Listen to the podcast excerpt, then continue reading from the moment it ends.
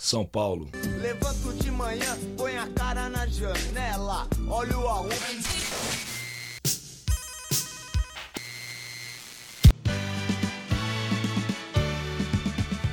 Olá, quarenteners. Esse é o podcast Boneca Russa e eu sou o Rafa. E aí, como é que você tá? Tudo certo? Essa noite eu tive um sonho de sonhador, maluco que sou, eu sonhei dia que a terra parou, com o dia que a terra parou. Fazendo aqui meu corriqueiro aviso ao viajante do tempo, estamos em meados de abril de 2020 e as pessoas estão presas dentro de casa. Foi assim, num dia em que todas as pessoas do planeta inteiro resolveram que ninguém ia sair de casa, como que se fosse combinado em todo o planeta. Naquele dia ninguém saiu de casa. Ninguém. O empregado não saiu pro seu trabalho, pois sabia que o patrão também não tava lá. Dona de casa não saiu pra comprar pão, pois sabia que o padeiro também não tava lá. E o guarda não saiu para prender, pois sabia que o ladrão também não tava Já o aviso ao sujeito no mesmo espaço-tempo que eu, você, é você mesmo. Quero confortá-lo e dizer que também tô preso aqui junto com vocês. E serei hoje seu carcereiro, que conduzirá alguns minutos de papo furado, pra gente, né, tentar passar o tempo. Assim, passar o tempo alguns minutos, né? Não é muita coisa.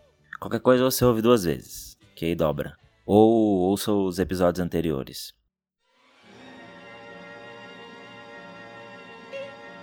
Você pode também passar seu tempo alugando o tempo de outra pessoa, recomendando esse podcast. Tá precisando de novos ouvintes.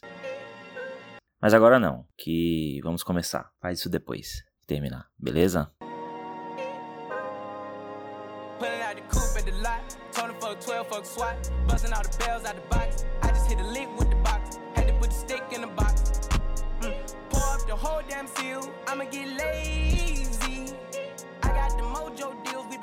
O que vocês têm feito para passar o tempo? Saiba que este episódio hoje é sobre isso, sobre passar o tempo. Se você é um pouco mais passional, mais sangue quente, o termo seria matar o tempo. E eu vou falar o que eu tenho feito para passar meu tempo, ou matar meu tempo.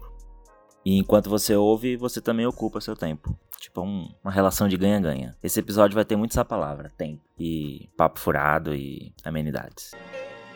Bom, assim, eu tenho trabalhado, né? Em horário comercial. Alguém tem que pagar a internet. Tô de home office. Então, nesse caso, o termo mais correto é como eu venho vendendo meu tempo. Um monte de gente tá nessa também, mas a gente vai pular essa parte. Agora, no horário livre e FDS, eu tenho feito o que todo mundo tem feito, eu acho. Bom, várias paradas e vários nadas também. Assim, a Terra não parou também, né? Você pode fazer um monte de coisa. Estão chamando de isolamento social, mas o mais correto é você chamar de isolamento físico. Porque eu não sei vocês, mas eu tô mais sociável do que eu era antes. Tô mais ativo no zap da família, a gente tem conversado bastante, mandado fotos de comida. Converso com os meus amigos, a gente faz umas chamadas de vídeo, a gente se vira no virtual.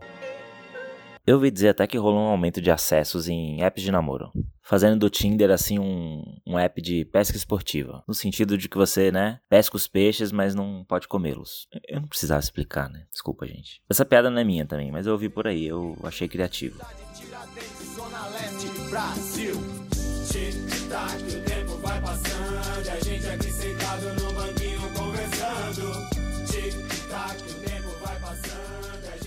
Tá aí, as, as pessoas estão criativonas, né? Embora muita coisa parada, uma instituição sólida do nosso país, altiva e ativa, que não para nunca, são os memes. Os memes estão ótimos. Mas de tão ótimos, eles estão a milhão, né? E ficam velhos assim no dia seguinte. Poxa, aquele da Cardi B foi uma febre no começo, uma pandemia. Eu achei que aquilo ia ser o símbolo dessa época e que iam gerar mais continuações, etc. Mas de tão incrível que foi, incrivelmente já se foi também. Ninguém fala mais, dando espaço a outros memes, melhores inclusive, mas que somem também. Infelizmente, Bauman morreu, que, que Deus o tenha, mas se ele tivesse vivo, depois do livro Modernidade Líquida, Amor Líquido, Vida Líquida. O Bauman tem muitos livros com líquido no meio, né? Um filósofo da hidráulica. É Medo Líquido, Tempos Líquidos. Ele provavelmente poderia escrever agora, em quarentena, o meme líquido. Hoje mesmo, o meme que alegra minha alma é o aquele meme do caixão. Como eu gosto daquilo. Música e vídeo perfeitos. Eu queria que não morresse nunca. Mas vai, né? O meme escorre por entre os dedos das nossas mãos e vai pro ralo, dando lugar a outros. Último episódio mesmo, eu usei aqui a trilha da música do MC Raiban, que viralizou, da Bactéria. Bactéria, filha da puta. Deve ser o nome da, da canção, não sei. Foi incrível, né? Mas, mas já passou também. Doido, né?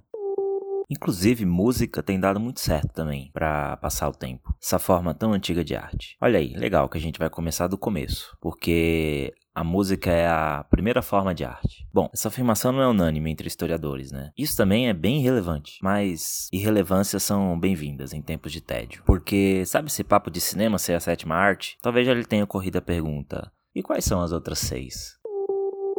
Bom, dizem que a música é a primeira arte das sete. Música não, som no geral, ou artes sonoras. Na verdade, não se tem certeza. Talvez alguém tenha, mas eu não tô satisfeito com essa afirmação. Eu quero dizer aqui que eu me peguei pensando bastante até na minha quarentena sobre isso. sobre isso, é. É tempo livre que chama. Eu acho que o degrau mais alto do pódio das belas artes pode ser ocupado também pela dança. Porque de fato não se tem como saber se primeiro alguém fez música para outro mexer seu corpo, né? O ato de dançar, ou se dançaram primeiro e só depois reproduziram sons rítmicos para seguir a dança. Eu não tô falando aqui de algo muito complexo, né? A música que me refiro é simplesmente bater as mãos ou então os pés, igual Rio Negro e Solimões. Para a história da música e da dança, ela nasceu na pré-história, como forma de rito ou religião. Mas eu não achei sei se fizeram os batuques primeiro e depois dançaram, ou começaram a se mexer primeiro e depois veio o som. Talvez tenha até surgido juntas na mesma hora, dividindo aí o primeiro lugar na lista das artes. Não sabemos. Se a velha história do quem nasceu primeiro, o ovo ou a galinha, é o dilema das ciências biológicas, quem nasceu primeiro, a música ou a dança, é o dilema das ciências humanas. Bom, quem diz isso é. Sou eu mesmo que estou dizendo isso.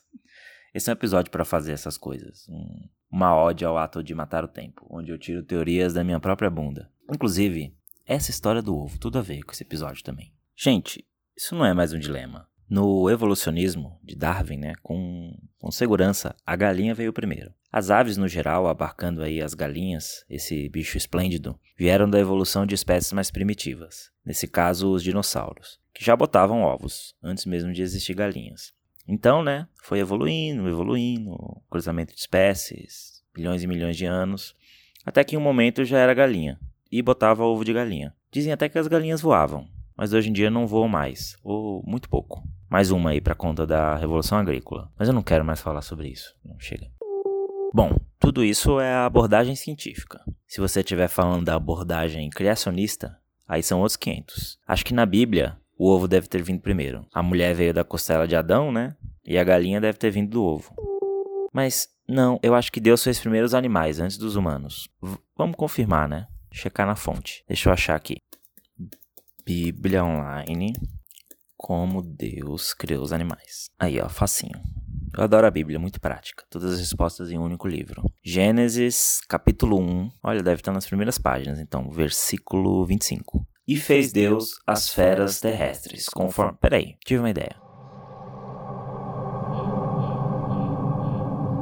A origem de tudo. Cid Moreira, que voz, né? No princípio, Deus criou o céu e a terra. Peraí, deixa eu avançar um pouco. Porém, na terra, faça-se um firmamento no meio das águas para separá-las em duas partes. Hum. Veio amanhecer. Esse foi o terceiro dia. Hum.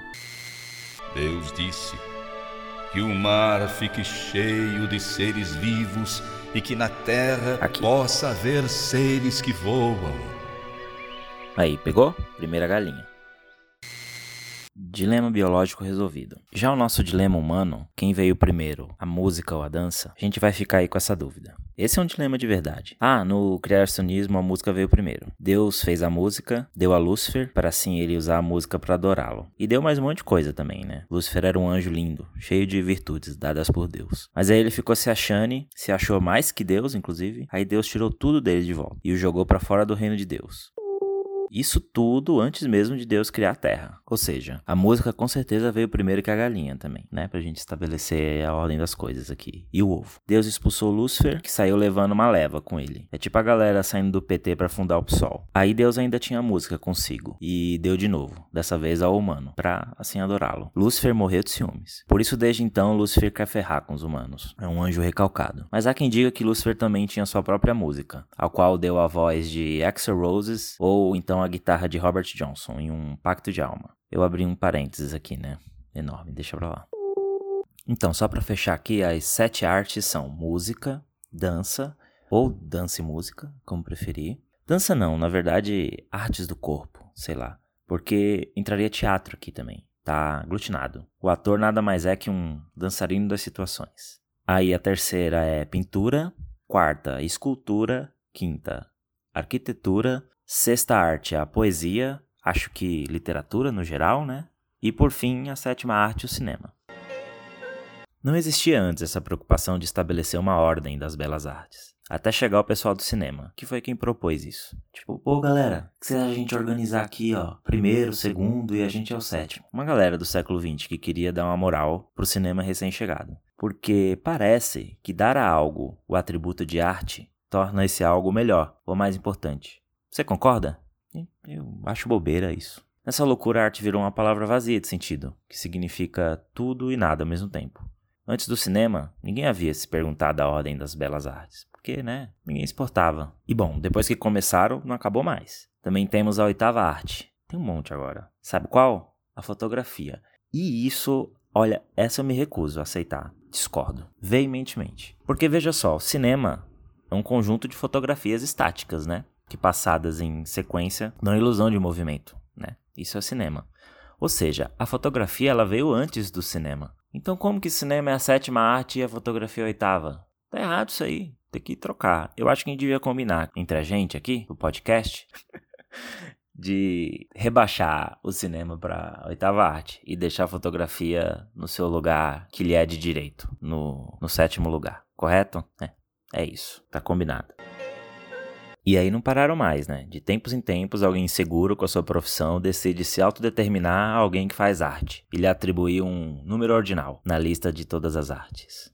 Já há um consenso que a nona arte é a história em quadrinhos e a décima arte, os games.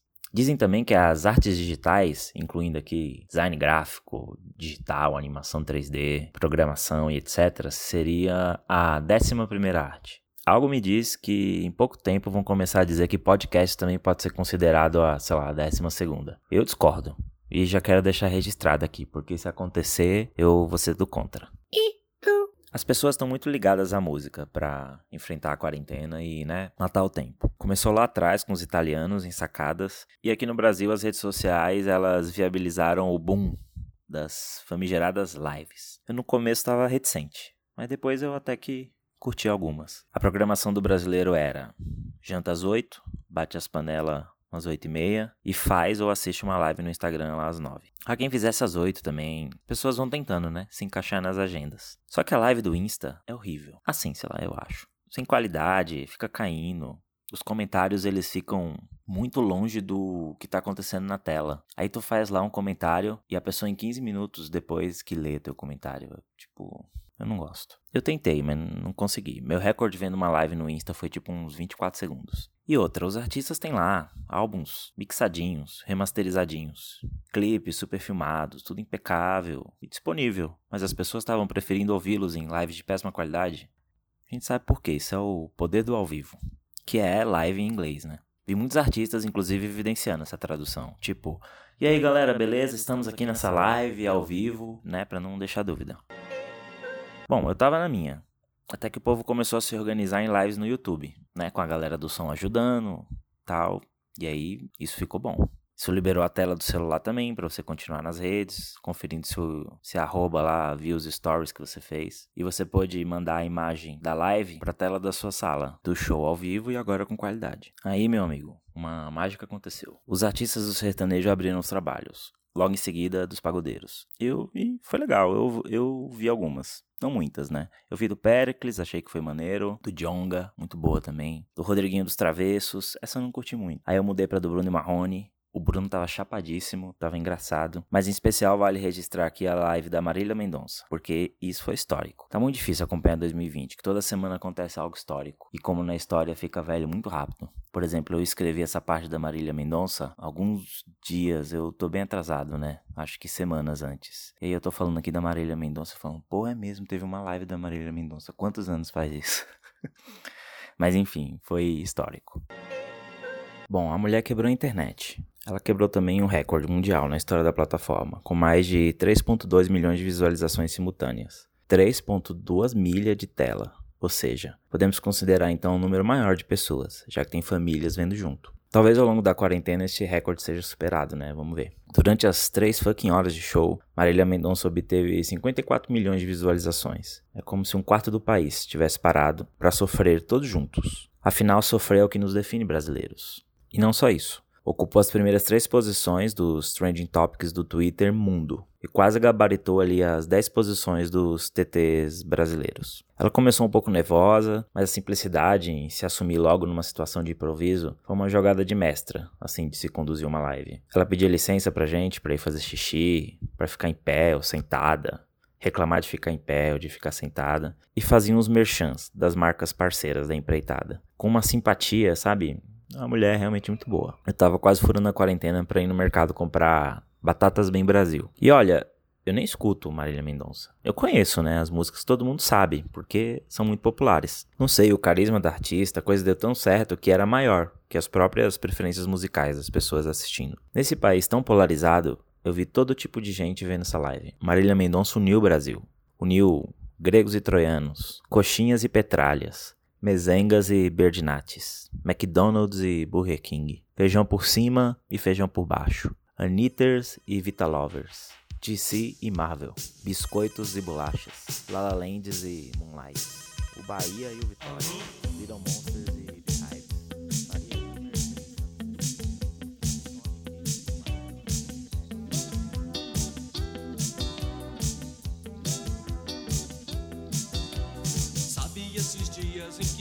horas dizem nada. E você nem troca o pijama, preferia estar na cama.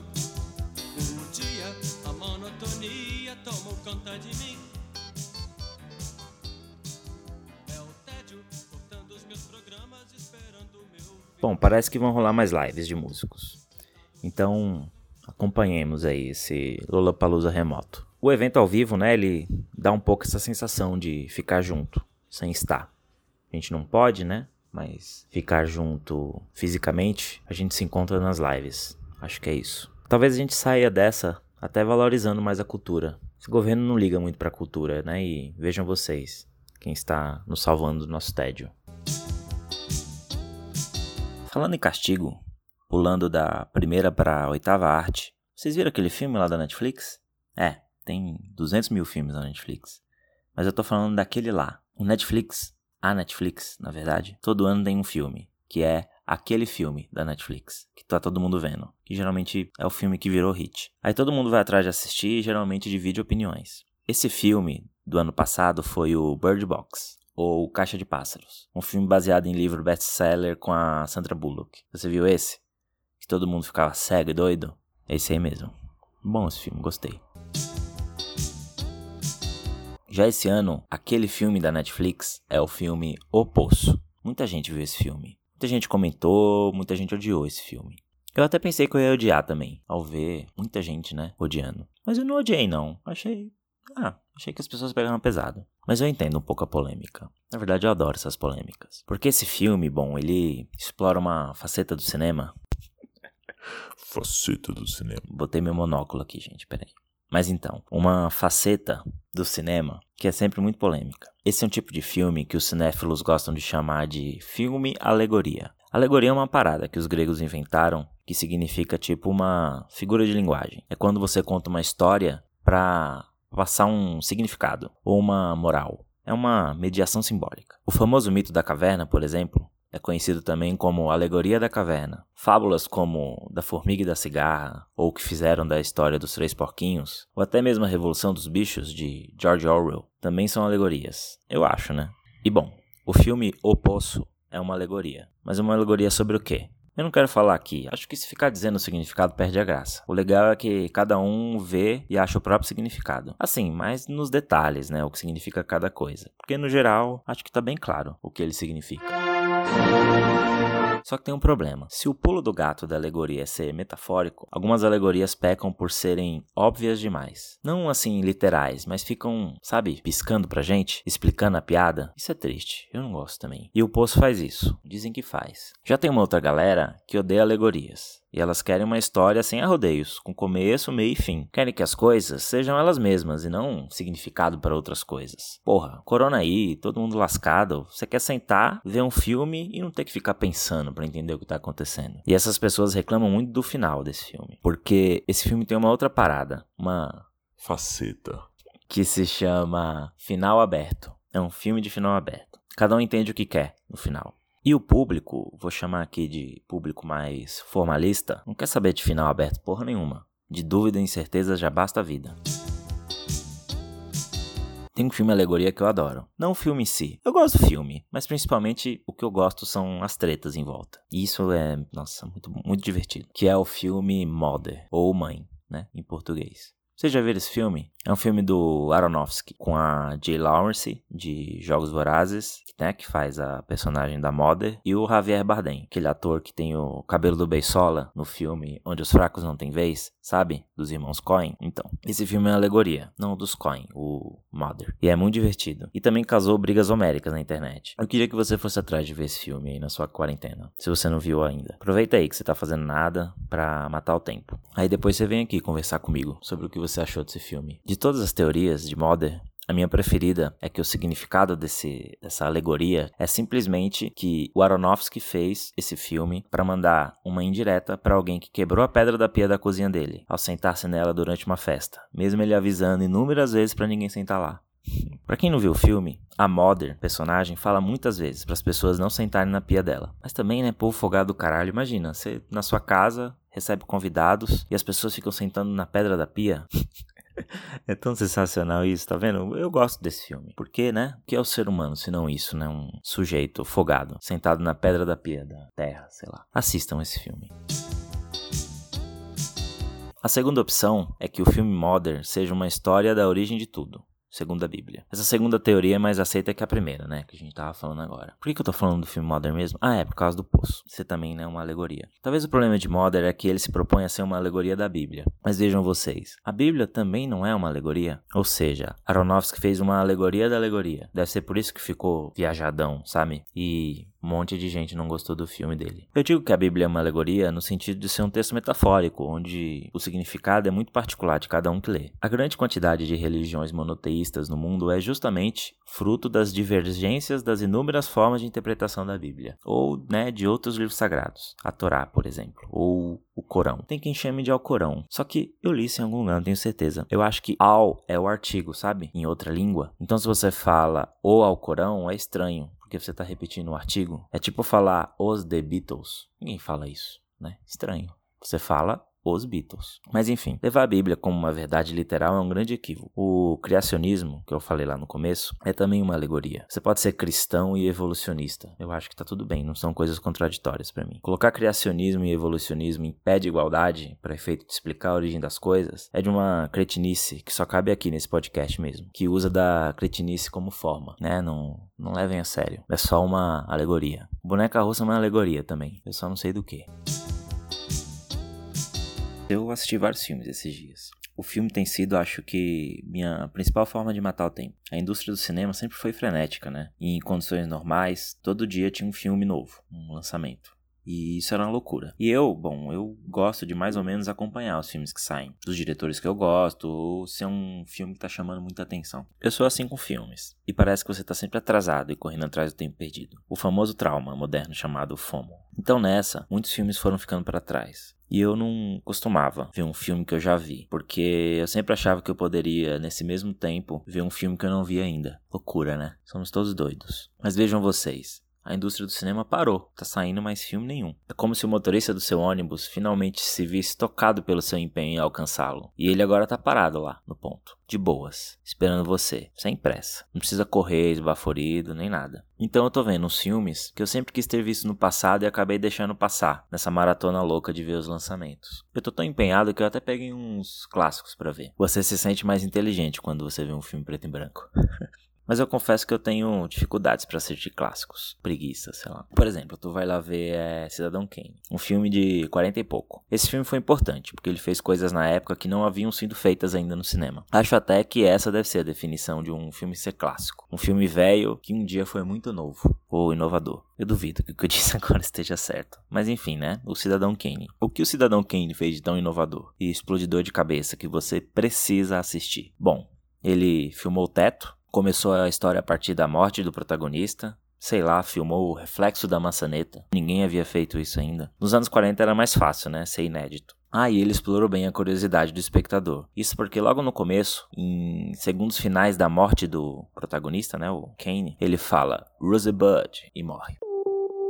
O filme, então, ele vira uma busca pelo significado disso. Tipo, o que, é Rosebud? O que, ele quis dizer? O que significa? E a ideia é você ver até o fim para descobrir. Eu contando parece ser mais legal do que é, de fato. O problema é que, sei lá, filmar o teto virou uma bobeira isso hoje em dia, né? Eu não consigo mais desvalorizar. Então, Cidadão Kane, você além de ver o filme, você precisa abrir o Wikipedia e ouvir um palestrinha do cinema para você aprender a gostar do filme. Então é um pouco difícil para mim. Por isso eu não vejo muitos filmes clássicos. Eu gosto de filme novo os bons e os ruins também. Mas né, não tá mais saindo filme novo, então eu tô aí tentando dar uma chance pros filmes velhos. Ah, gente, é isso. Eu precisava de uma conclusão agora, né? Aquele momento que tudo se amarra e eu te apresento a moral de tudo. Poxa, mas não tem. Esse, esse episódio não é um episódio bom. Demorei para fazer, tava meio sem ideia, sei lá. Quarentena, embora tenha me oferecido mais tempo livre, ele não me deu mais criatividade. Na verdade, só um leve desespero, mais ansiedade e angústia diante da incerteza do que nos espera. o silêncio ensurdecedor da pergunta sem resposta. Quando vai acabar isso? Quando que essa fucking quarentena vai acabar, meu Deus? Será que vamos aguentar? E os boletos? Mas vai acabar, gente. Uma hora acaba. Tudo acaba. Pode vir quente que eu estou.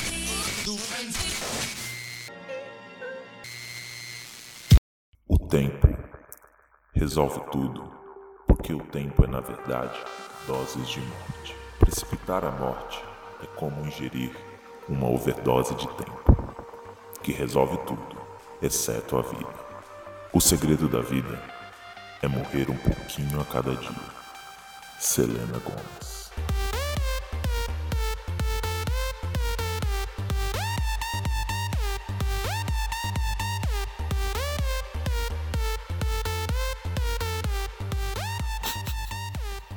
Então, nesse meio tempo aí, faça como eu, assiste uns filmes, ouve umas músicas, tenta fazer uns exercícios. Difícil, né? Mas tem que fazer, sei lá, dá um medo, né? De atrofiar os músculos, os ossos, de a gente ficar parado tanto tempo. Converse com seus amigos, mate o tempo, aos pouquinhos.